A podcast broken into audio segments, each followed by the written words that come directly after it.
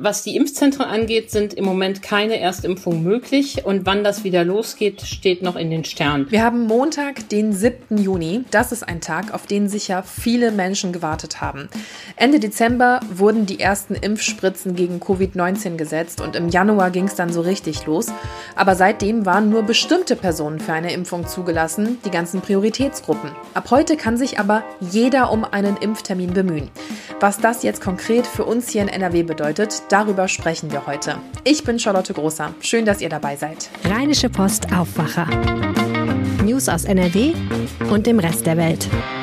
Es kommt mir fast schon ein bisschen unwirklich vor, aber heute ist der Tag, an dem die Impfpriorisierung fällt. Ab heute können sich also grundsätzlich alle Menschen in Deutschland um einen Impftermin bemühen, ganz egal, ob sie zu einer Impfpriorisierungsgruppe gehören oder nicht. Meine Kollegin Antje Höning ist Wirtschaftsredakteurin und gleichzeitig Expertin für alle Themen rund ums Impfen und mit ihr spreche ich jetzt über den heutigen Tag.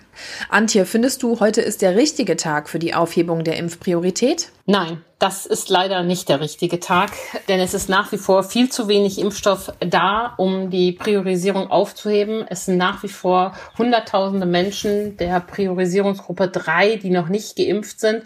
Und dennoch fällt heute am Montag der Startschuss und alle können in das Windhundrennen einsteigen. Wer bekommt noch was? Das ist keine gute Entwicklung. Es gibt doch aber auf der anderen Seite auch immer wieder Berichte über Ärzte, die sagen, hey, bei mir bleibt Impfstoff über. Ich erinnere mich da zum Beispiel an einen Arzt aus Ostwestfalen, der Dosen über eBay angeboten hat. Also grundsätzlich ist mein persönlicher Eindruck, dass es immer wieder unterschiedliche Erfahrungsberichte gibt. Die einen Ärzte, die sagen, wir haben jetzt noch so viele Menschen aus den Prio-Gruppen, die noch auf eine Impfung warten und andere Ärzte, bei denen das nicht der Fall ist. Gleicht man das durch die Aufhebung nicht irgendwie aus? Ja, du hast recht. Es gibt immer sehr viele verschiedene Berichte und die Lage ändert sich unheimlich schnell.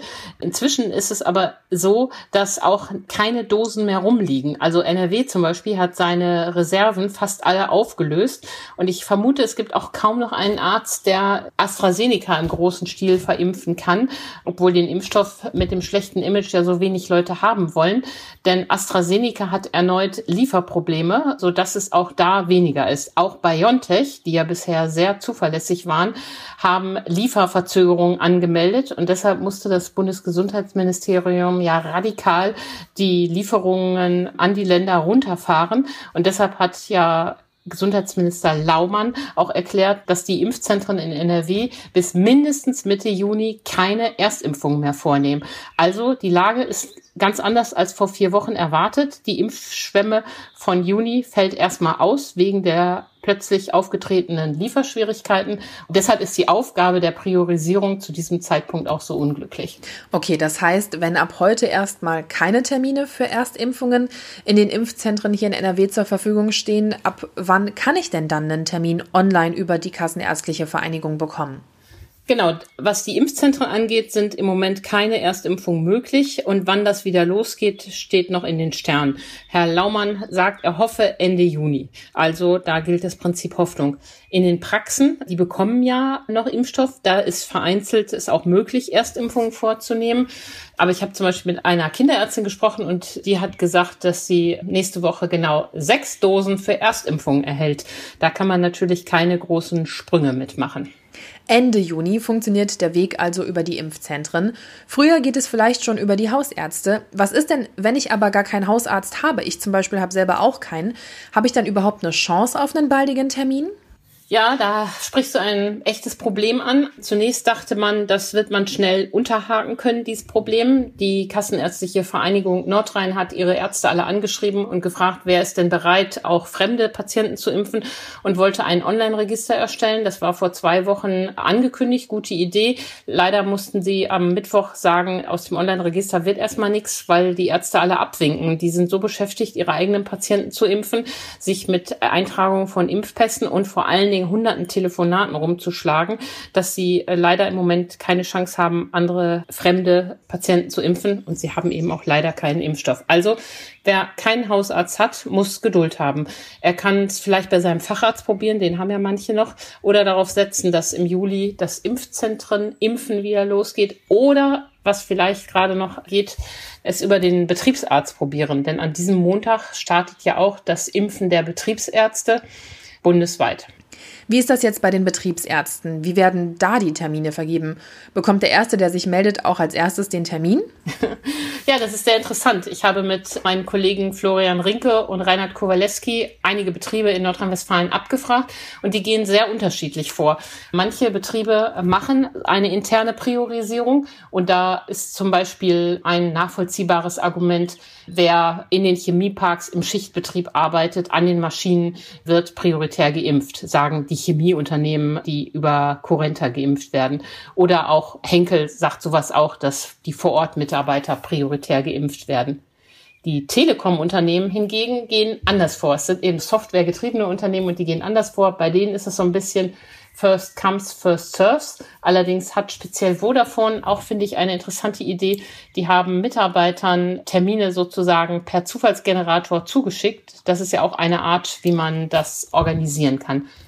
Und auch diese beiden Telekom-Unternehmen schauen schon, ob es noch Menschen gibt, die in der Prio-Gruppe 3 sind, keinen Impftermin haben. Die sollen dann doch vor die Klammer gezogen werden. Aber grundsätzlich gehen die ganz anders vor als die klassischen Industrieunternehmen. Mhm.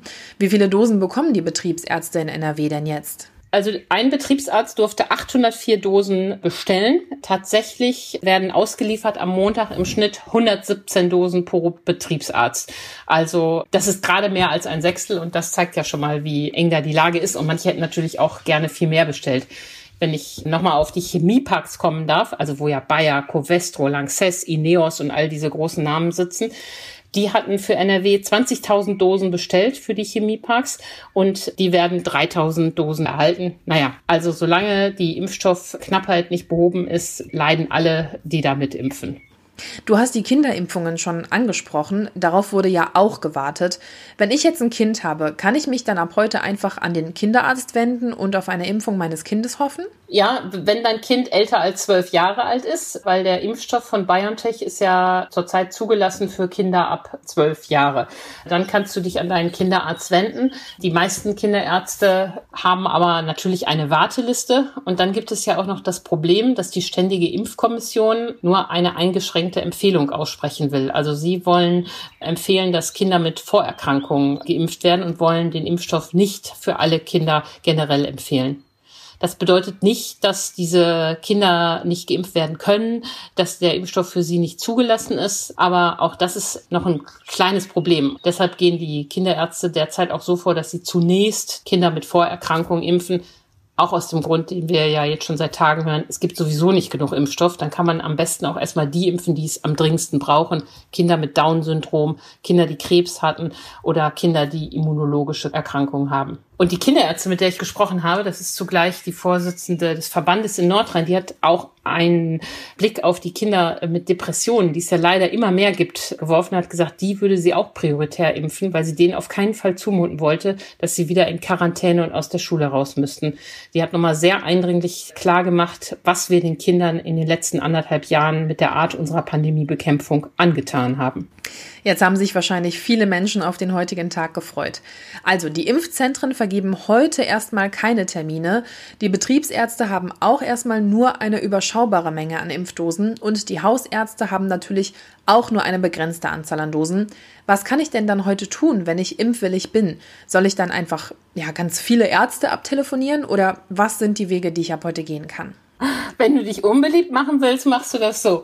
Nein, ich glaube, das hat äh, keine Chance. Ich habe auch mit dem Oliver Funken gesprochen, das ist der Vorsitzende des Hausärzteverbandes in NRW und der hat gesagt, die Telefone stehen ja schon seit Wochen bei uns nicht still und Montag erwarten wir mit diesem Stichtag quasi nochmal einen weiteren Ansturm.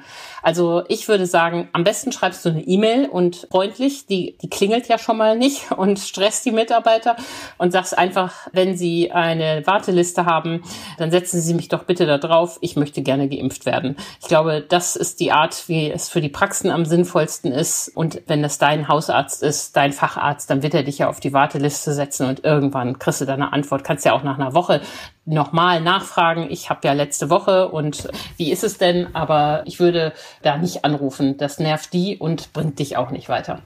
Ganz herzlichen Dank dir, Antje Höning, für die Infos zur heutigen Aufhebung der Impfpriorisierung. Sehr gerne.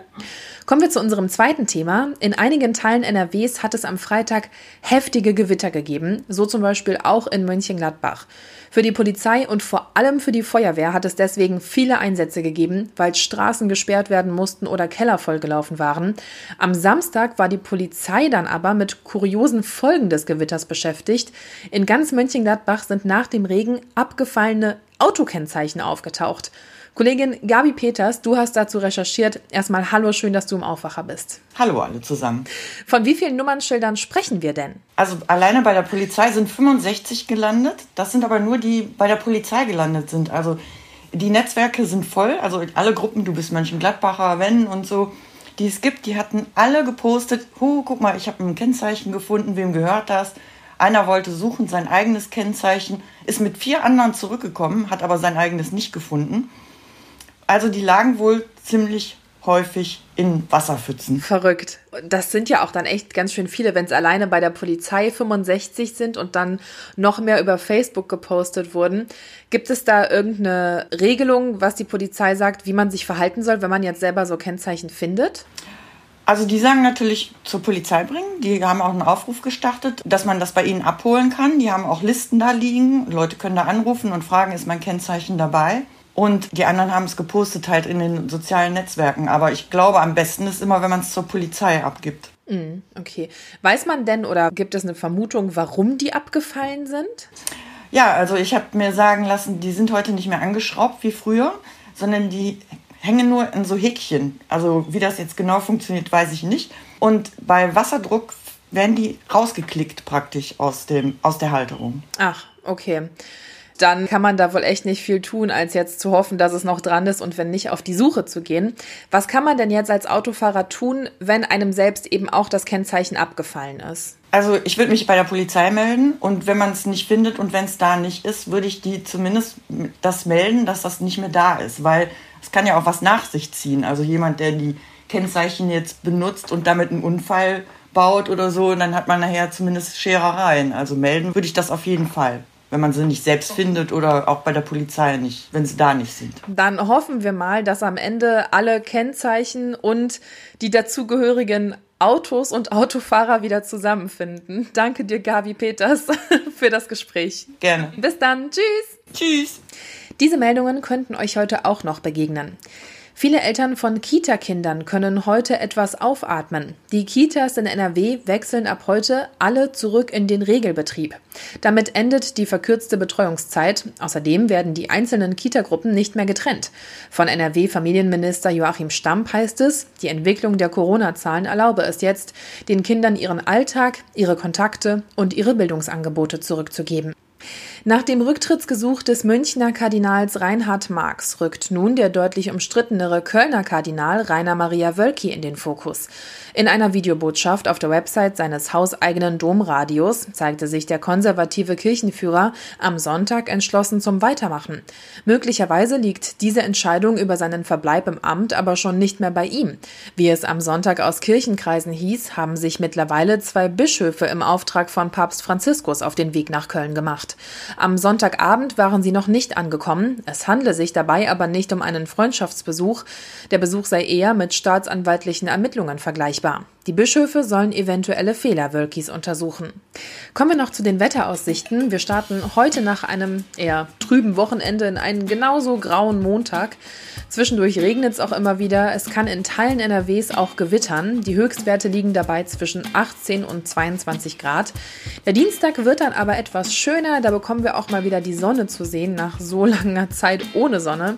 Im Laufe des Tages soll es aber auch immer wieder mal regnen oder gewittern. Und dazu wird es noch etwas wärmer wärmer und damit wahrscheinlich auch wieder schwül. 20 bis 25 Grad sind drin. Das war der Aufwacher zum Start in die neue Woche. Danke fürs Zuhören, habt noch einen schönen Montag und wir hören uns dann beim nächsten Mal. Tschüss! Mehr Nachrichten aus NRW gibt's jederzeit auf RP Online. rp-online.de